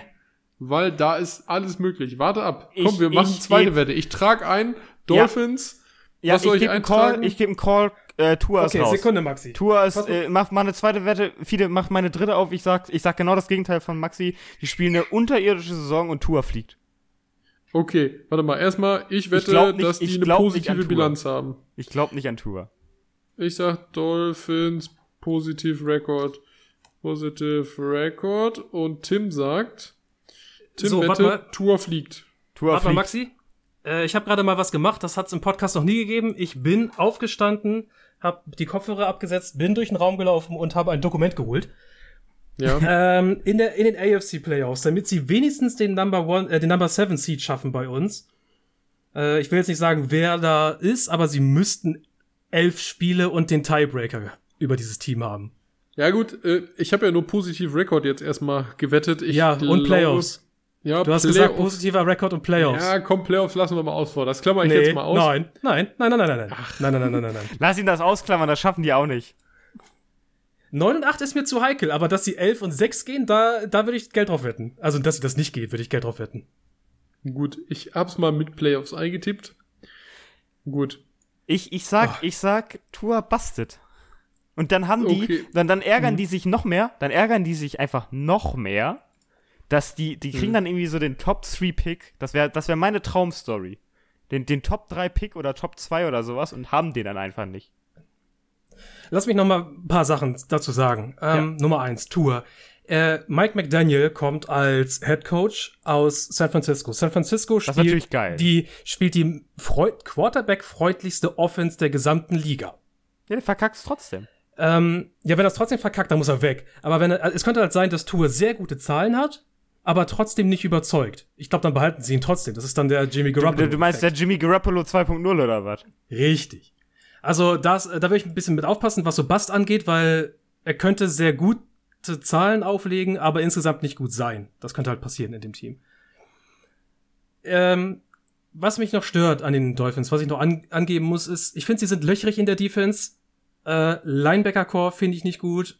Offens äh, ähm, ist es zumindest gut, dass Melvin Ingram äh, in die Rotation reinkommt für den Pass Rush. Ich denke, das wird helfen, aber ich sehe immer noch Probleme, was äh, die Generation von Pre äh, die, Gen Generation kann man nee, doch, oder?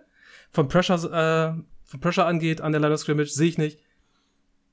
Und äh, nur, also du hast zwar Connor Williams geholt und Terran Armstead, sehr, sehr flashy, gute Signings, aber der Rest deiner Offensive Line besteht immer noch aus Liam Eichenberg, Robert Hunt und Austin Jackson, was nicht gut ist. Also ich glaube, die Offensive Line ist nicht so gut, wie sie sein äh, sollte für das System, also wenn man mal das mit San Francisco vergleicht. Wenn dann Mike McDaniel so etwas ähnliches installiert, glaube ich, dass das, das könnte ein bisschen schwierig sein. Und dass am Ende die Offensive Line nicht alles rausholt aus dem Team. Okay, gut. Wir können Dolphins jetzt gerne abschließen. Okay. Ja, bin ich auch für. Äh, ja, wild, wild. Äh, ein Team, das eigentlich nicht auf die Liste gehört, weil es keinen Pick hat, aber wo wir jetzt trotzdem mal eine dicke Wette rein platziert haben. Fantastisch. Okay, das Team, das eigentlich den neunten Pick hat in diesem Draft, das sind die Carolina Panthers mit sieben und zehn. Kurzum, ich denke, dass die Panthers endlich mal seit langem wieder eine zumindest durchschnittliche Offensive Line aufs Feld stellen mit äh, Brady Christensen, Michael Jordan, je nachdem wer von denen Guard spielt, Ikem Okwanu, der wahrscheinlich starten wird auf Left Tackle, äh, Bradley Boseman, den man ja noch mal geholt hat von den Ravens, denke ich, ist ein, zumindest ein durchschnittlicher äh, Center. Austin Corbett und Tyler Moten für die rechte Seite. Das schreit nach Durchschnitt. Zumindest Durchschnitt. Baker Mayfield schreit nach Durchschnitt. Das ist schon mal ein guter Anfang. Und die Skill-Position-Gruppe bis auf Tight End, ich weiß, Tight End sind de facto keine Skill Positions, aber ich nehme sie gerne mit rein, weil sie irgendwo das gleiche so verfüllen wie der Rest. Ähm, aber die Wide Receiver Gruppe bei den Panthers ist, finde ich, erstens gut und zweitens erstaunlich tief. Ich finde, das kommt einem zu, äh, zugute. Christian McCaffrey hoffentlich mal wieder ein Jahr fit. Das ist eine gute Sache, einer der besten Running Backs der Liga, wenn er fit ist. Und das heißt, man hat mal eine durchschnittlich gute Offense. Und das ist schon mal ein Anfang. Das äh, bringt dich jetzt. Die durchschnittlich gute Offense, das, die könnte das sogar ein bisschen, bisschen mehr Durchschnitt als Durchschnitt werden. Viele. Ja, das, das, das bringt dich jetzt nicht sonderlich tief ähm, innerhalb der, der NFL. Das bringt dich jetzt nicht äh, an die Möglichkeiten, die, die äh, Apex-Prädatoren der NFC herauszufordern, aber es bringt dich zumindest in eine Möglichkeit, die Saison mit sieben oder acht Siegen abzuschließen. Vielleicht auch mit neun. Und was die Defense angeht, ich denke, zusammen noch mit Matt Ionides, das ist noch eine gute Edition für die Defensive Line, für die Interior Line. Das könnte Derek Brown ein bisschen helfen, dass wir von ihm etwas mehr sehen, der leider Gottes doch eher eine Enttäuschung ist als Draftpick äh, so hoch. Aber ansonsten, Brian Burns, top, wissen wir, in der Rotation mit einem Marquis Haynes ist sehr gut. Jete Gross Matos ist äh, passabel. Äh, Jack Thompson kann hoffentlich, dann, hoffentlich sein Level halten, dass er gezeigt hat, dass er einer zu den besseren Linebackern der Liga gehören kann. Frankie Luvo ist ein erstaunlich guter Spieler. Und ich finde, das Prunkstück dieser Defense könnte wirklich die Secondary sein. Die jetzt von Steve Wilkes trainiert wird. Die ist erstens relativ tief. Äh, mit, mit der äh, Hinzunahme von einem CJ Henderson letzten Jahr. Äh, Keith Taylor Jr. ist gar nicht so schlecht. Also auf Titan gut besetzt. JC Horn kommt zurück, der gut aussah in den paar Spielen, die er gemacht hat letztes Jahr. Äh, und auf Safety stehen wir mit Xavier Woods, Xavier Woods und Jeremy Chin. Das schreit nach einem äh, überdurchschnittlich guten Tackle, äh, Duo auf äh, Safety. Und damit kann man, denke ich, vorsichtig als Panthers-Fan in die Saison gehen, die nicht, die nicht scheiße wird. Wir dürfen zumindest vielleicht ab und zu mal ein gutes Spiel von den Panthers sehen und uns mal darüber freuen, äh, dass man ein paar Spiele gewinnt, aber am Ende wird es wahrscheinlich nicht mehr als das Mittelfeld der Liga sein.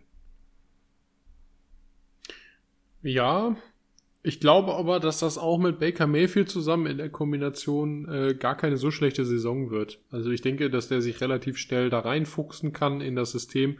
Ich denke auch, dass er durch diese solide O-Line, respektive auch den guten Running Back Room, vorausgesetzt Christian McCaffrey bleibt fit, ähm, viel Entlastung erfahren wird. Also sprich, er ist nicht darauf angewiesen, Scrambling Baker Mayfield zu sein. Das wäre auch, glaube ich, ganz gut.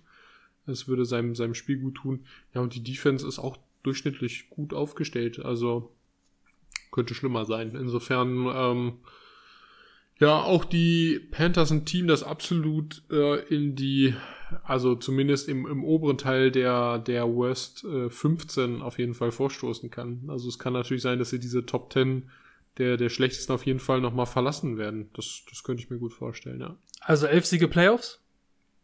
Unwahrscheinlich.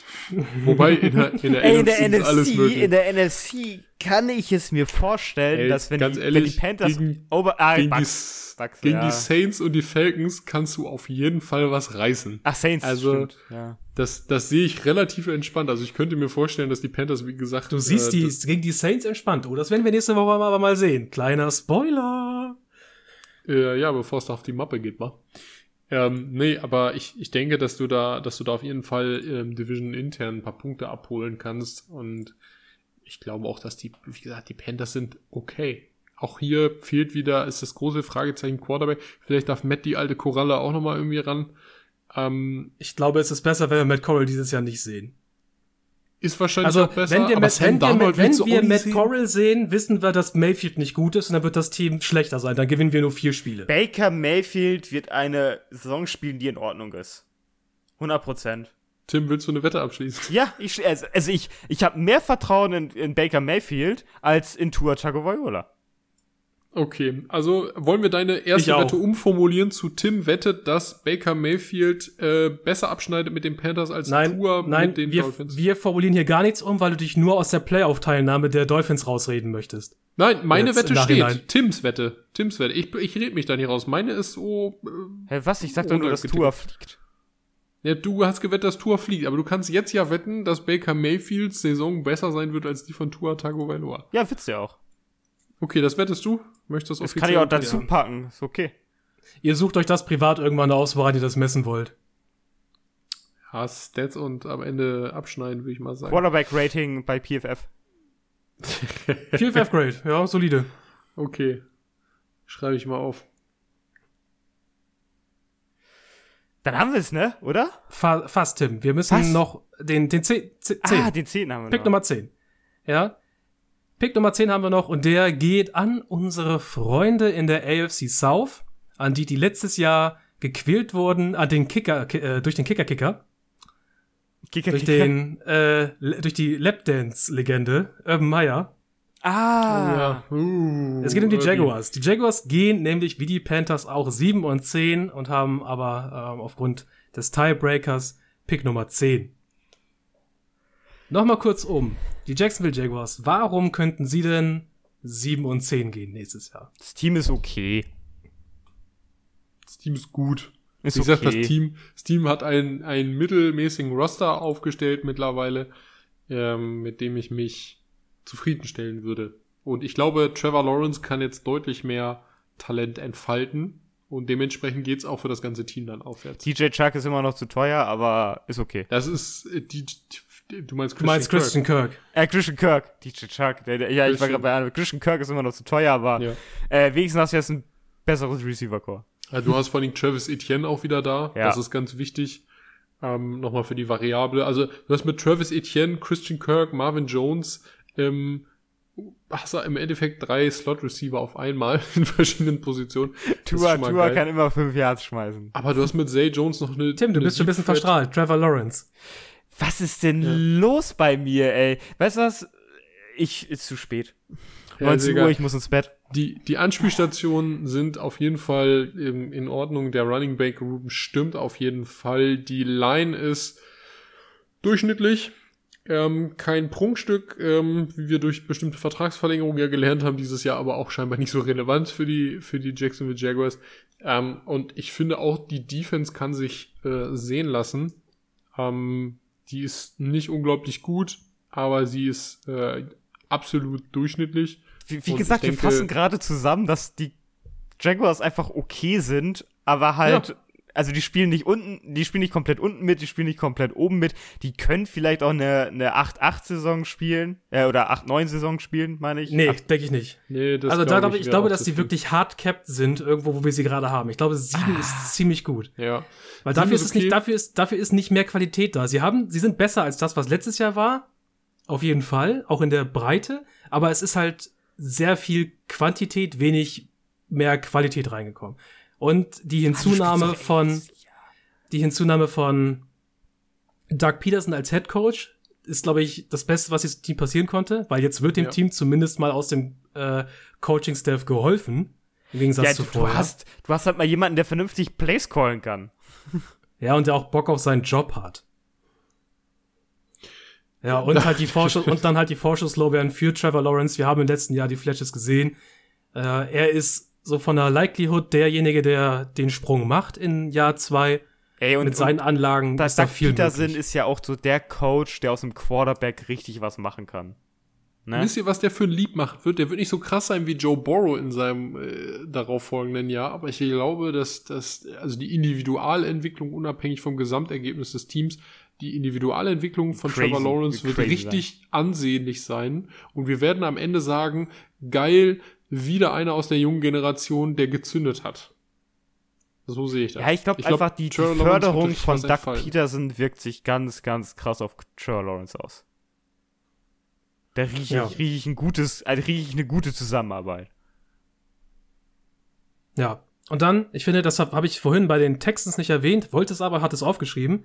Äh, in der AFC South können wir auch einfach davon ausgehen, dass äh, die Titans, die Colts, die Texans äh, und halt jetzt die Jaguars sich untereinander auch einfach ab und zu mal irgendwo einen Sieg wegklauben. Ja. Ja, aber ansonsten, äh, ich bin auch gespannt auf diese Defense. Die ist wie, insgesamt Durchschnitt, mehr nicht. Aber ich glaube, dass in der Secondary eventuell äh, unentdecktes Potenzial steckt noch. Ich bin sehr gespannt auf äh, das nächste Jahr von Andre Cisco. Das Ja. wird, wird spannend. Tyson Campbell könnten wir eventuell mehr sehen. Also da steckt ein bisschen was drin. Linebacker-Core ist besser geworden, denke ich. Da hat man ja auch groß investiert, aber halt halt auch, wie gesagt, äh, Breite über Qualität. es geht noch nicht hoch hinaus, aber das Potenzial ist da, um da sich noch weiter zu verbessern und nächste Saison vielleicht mal ein bisschen wieder durchzustarten. Ja, man könnte von einem Fundament reden und der Hoffnung, dass Dan Arnold über Evan Ingram startet. Bitte. Äh, Ist das eigentlich, also äh, wundert ihr euch Bitte eigentlich mach auch, mal eine Wette, wie viele Bälle äh, Evan Ingram fallen lässt. äh, irgendwann später, vielleicht privat noch. Jetzt, jetzt, das sauge ich mir jetzt nicht aus, das sauge ich mir jetzt nicht aus den Fingern. Aber ähm, vielleicht so die letzten abschließenden Worte für diese Folge ist äh, das große Rätsel, das große Konundrum unserer Zeit, warum es ein Team gibt, in dem gleichzeitig LeQuan Treadwell und Evan Ingram spielen. Äh, Ich nee, dachte, sowas wäre irgendwie verboten durch die Gesetze der Natur. Du willst Drop Rates hochbringen. Ist es nicht viel witziger, dass die drei darauffolgenden Tight Ends, Manhurts, Arnold und Pharrell, wahrscheinlich alle, alle besser sind und ähnlich viel Spielerfahrung haben wie Ingram? Ja, wie gesagt, ich erwarte nicht, dass Evan Ingram ähm, on the top of the Death Chart bleibt. Der konnte Jahr irgendwie mal. gut mit Eli Manning zusammenspielen. Es wundert mich auch einfach, weil Dan Arnold auch nicht günstig war, dass der, dass er so wenig Spielzeit bekommt. Also, Da haben sie Aber quasi getauscht. Ähm, er war ja im, im Trade von CJ Henderson mit drin. der war im den Trade Panthers. mit drin, ja. Panthers haben eine. Panthers, Panthers haben eine dritte und Arnold äh, rübergeschickt und die Panthers haben CJ Henderson bekommen. Genau. Aber Dan Arnold ist, Dan Arnold ist ein guter Tight End. Also überall, wo ich ihn gesehen habe, war er gut. Nicht fantastisch, aber gut. Und das reicht. Absolut. Yo, Boys, ich mach noch mal die ganze Liste auf. Ja, warte, ich habe noch, ähm, so, so quasi abmodmäßig, bevor du das jetzt machst, ähm, das zeige ich euch gleich auch nach der Folge, aber ähm, alle, alle, die nachgucken wollen, guckt euch bitte einmal den, den dritten Quarterback von den, von den Jets an. Ähm, ich, habe, ich habe den Nachfolger von Ryan Fitzpatrick gefunden. Und zwar? Ja, geht einfach mal, geht Chris Traveler auf, auf Google Bildersuche eingeben, ist genial. Ich schicke euch das gleich. Ist großartig. Hat in der Okay. kanadischen Football League gespielt. Okay, nice. Aber ich wiederhole noch mal für alle äh, zusammenfassend unsere Top 10 Picks für den nächsten Draft, also sprich die 10 schlechtesten Teams, durch äh, die entstanden sind durch unser äh, Tipp, äh, Durchtippen des Regular Season Schedules. Die Seahawks beginnen den Draft an 1. Es folgen die Steelers, die Falcons, äh, die Texans und die Bears. Und darauf die nächsten äh, ab Pick 6, die Lions, die Patriots, die Jets, die Dolphins eigentlich, aber merkt euch, den hat man äh, aber böse auf die Finger gehauen durch das Tempering, die haben diesen Pick nächstes Jahr nicht. Es folgen dann noch die Panthers auf 9 und die Jaguars auf 10. Wunderbar. Nächste Woche, nächste Woche kommen wir dann äh, mit der anderen Seite der Medaille, mit den Playoff-Teams. Wir wissen noch nicht, was wir zuerst machen. Wir teilen NFC und AFC in zwei verschiedene Folgen auf. Aber wenn ihr wissen wollt, wer da nächstes Jahr richtig abräumt, schaltet also wieder ein. Will einer von euch dann noch was sagen, Tim? Hast du noch einen Fitzpatrick-Double gefunden? Nee, nee, nur das eine. Okay, dann war's das also für heute. Meine Freunde, wir sprechen uns nächste Woche wieder. Ja, und alle da draußen, an den Empfangsgeräten, wir wünschen euch noch einen schönen Tag oder eine schöne Nacht, je nachdem, was ihr gerade macht. Bye bye und macht's gut. Tschüss.